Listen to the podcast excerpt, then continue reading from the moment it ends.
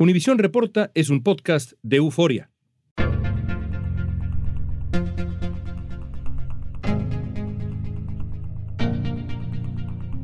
La ciudad de Chicago arrancó el año 2023 con números violentos. Al menos cuatro menores de edad resultaron baleados. residentes también, pero del sur de Chicago, se encuentran preocupados, no es para menos, ante una serie de robos de vivienda. El arraigo de la comunidad latina en Chicago es profundo, especialmente el de los mexicanos, pero las condiciones actuales de la ciudad los han obligado a desplazarse a otros lugares. La gran mayoría de nuestras familias que están enfrentando el desplazamiento no quieren vender su vivienda, quieren quedarse en sus casas.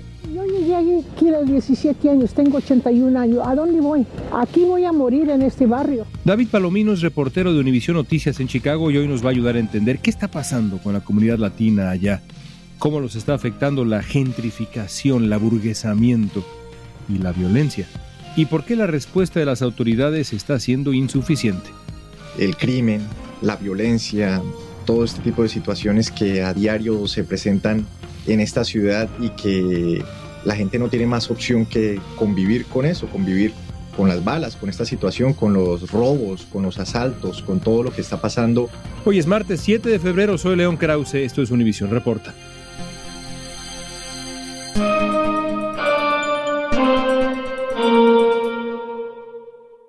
David, danos una perspectiva, digamos, de lo que es el Chicago hispano. ¿Cuáles han sido históricamente las zonas hispanas de Chicago?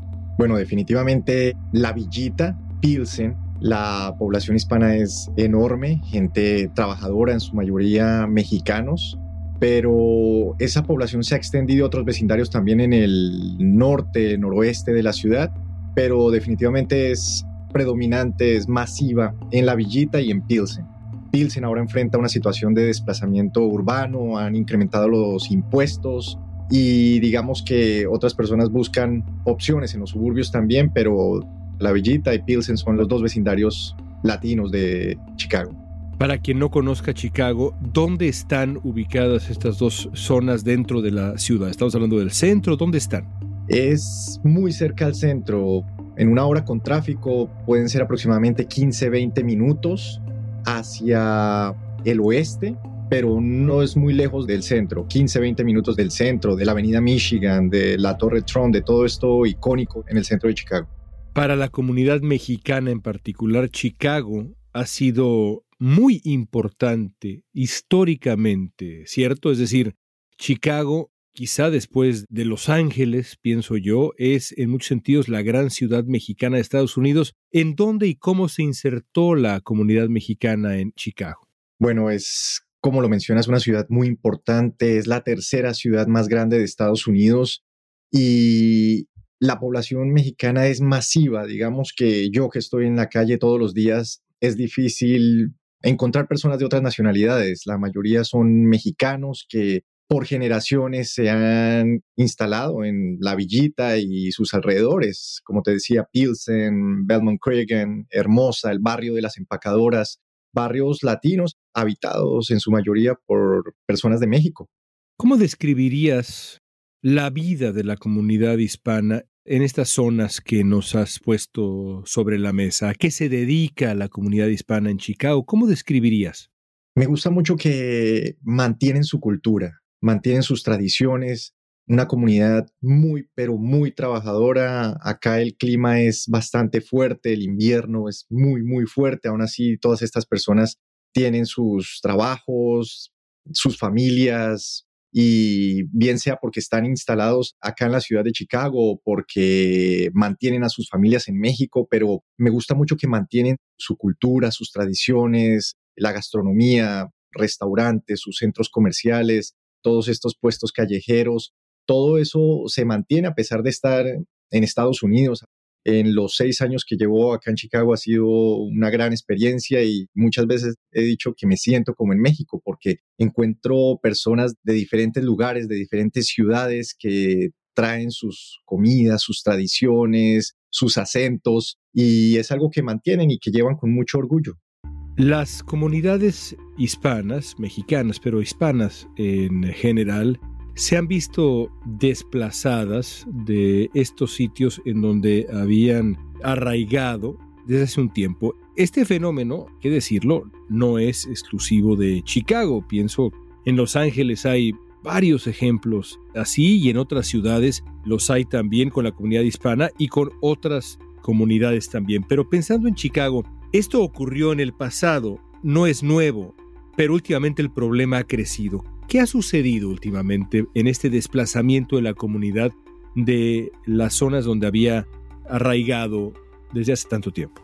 La palabra que define esta situación y que la he tenido que reportar varias veces es la gentrificación. Esas compañías grandes constructoras que de repente compran propiedades y construyen grandes edificios que son difíciles de pagar para las familias trabajadoras que por años habían habitado esos vecindarios.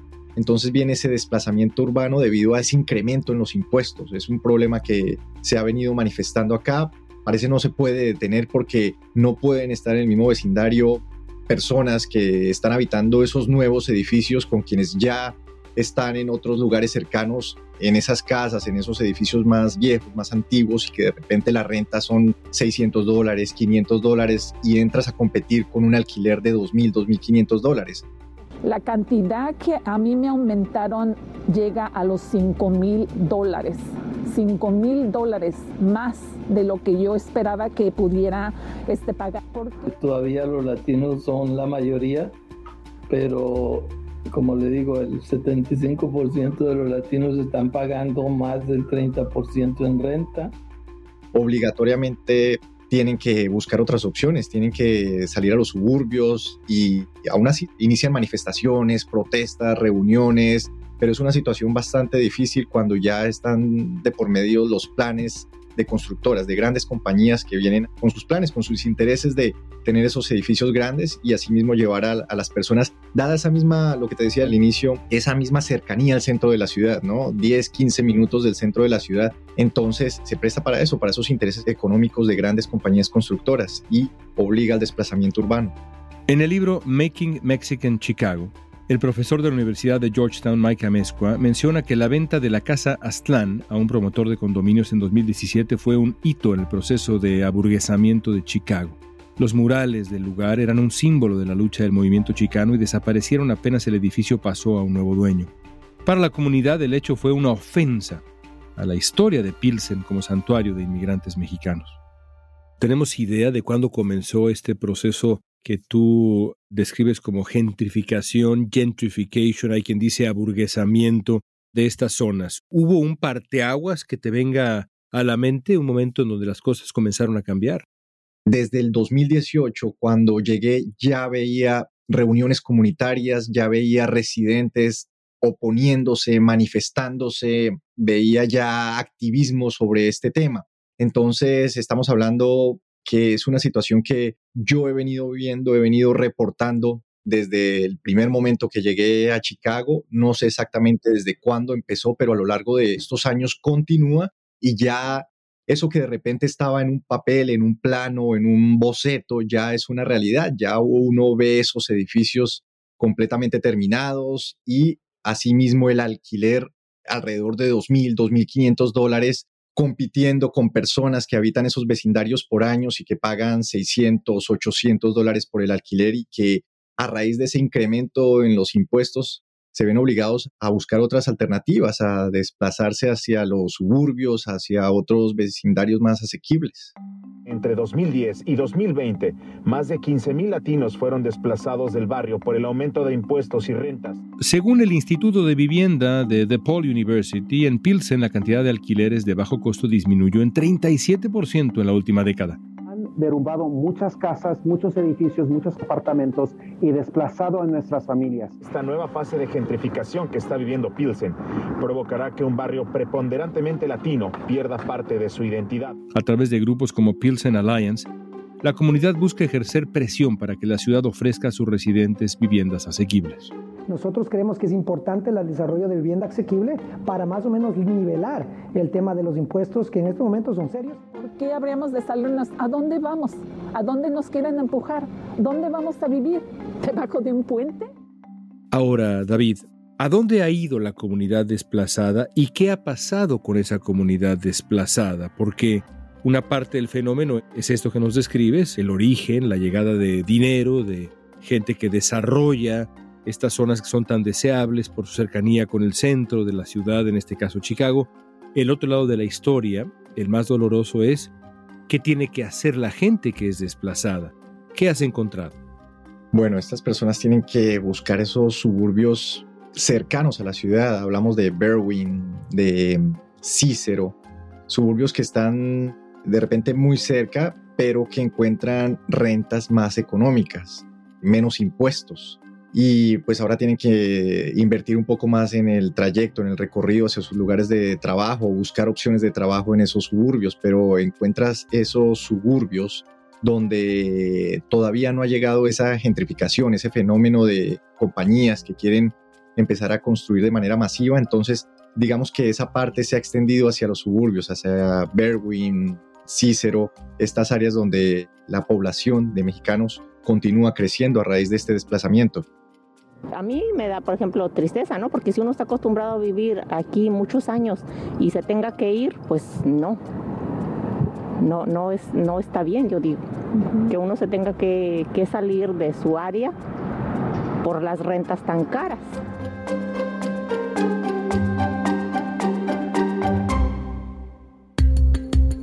Al volver vamos a hablar de otro de los grandes problemas que afectan a la comunidad hispana en Chicago, la violencia.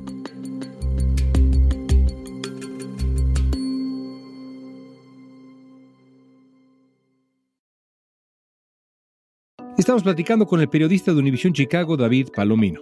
Las comunidades en general opinan que la violencia continúa siendo demasiada en la ciudad de Chicago, consideran que el problema es muy grave y que todavía nos falta mucho por hacer.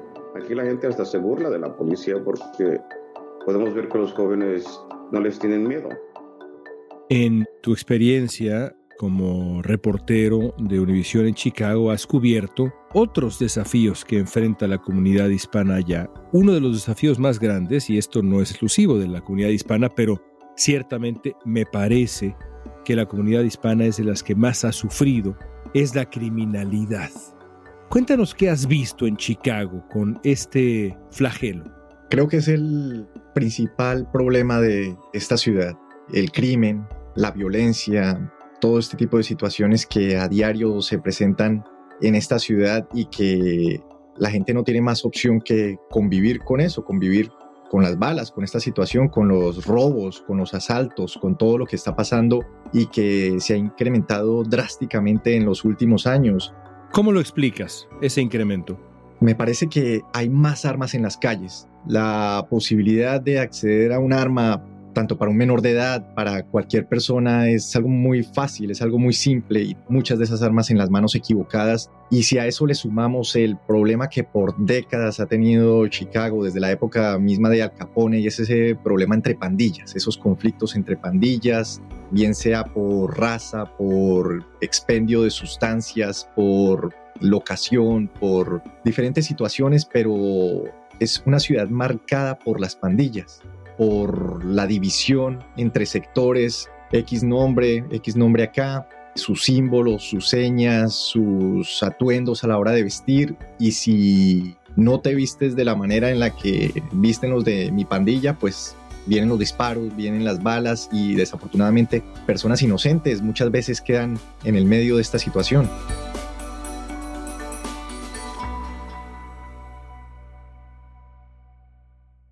Hemos hablado del aburguesamiento, el famoso gentrification y lo que ha provocado para la comunidad, y hemos hablado ahora del crimen.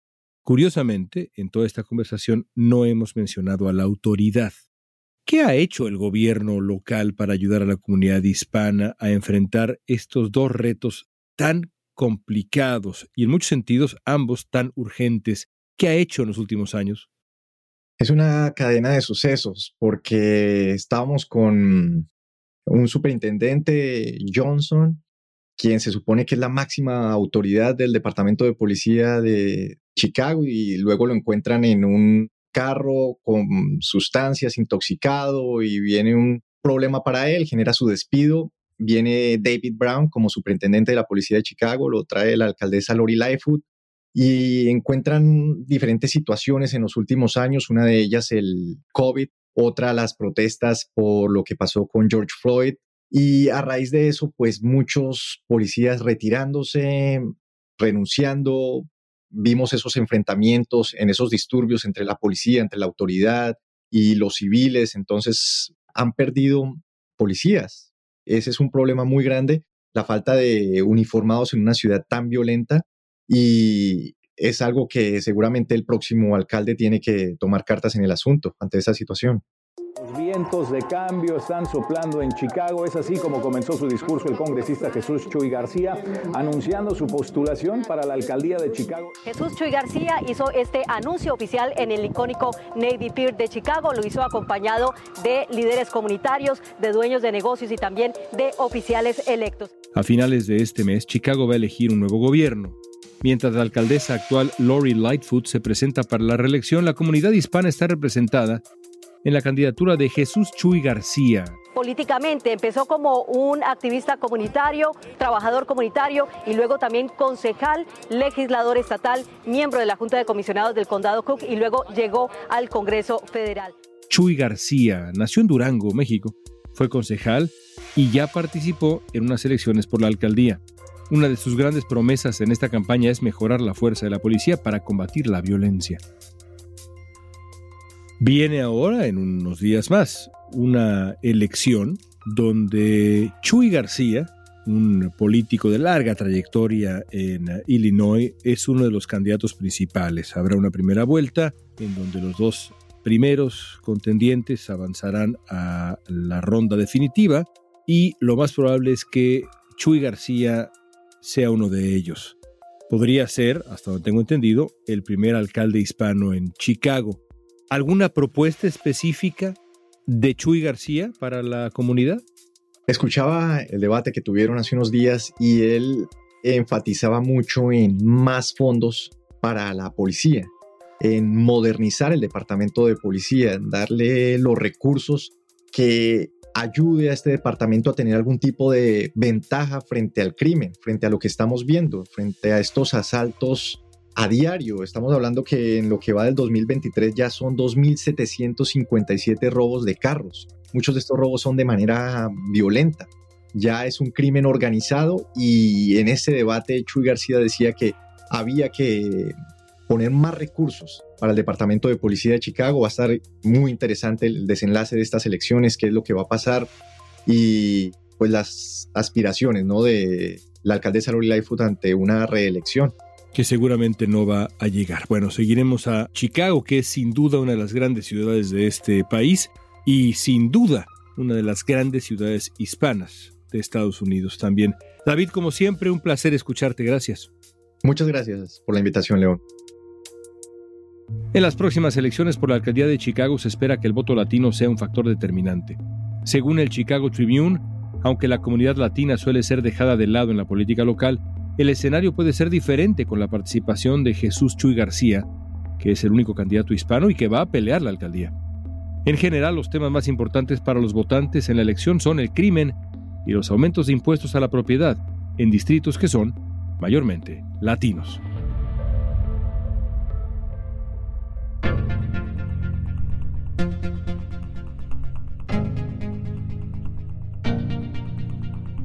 Esta pregunta es para ti.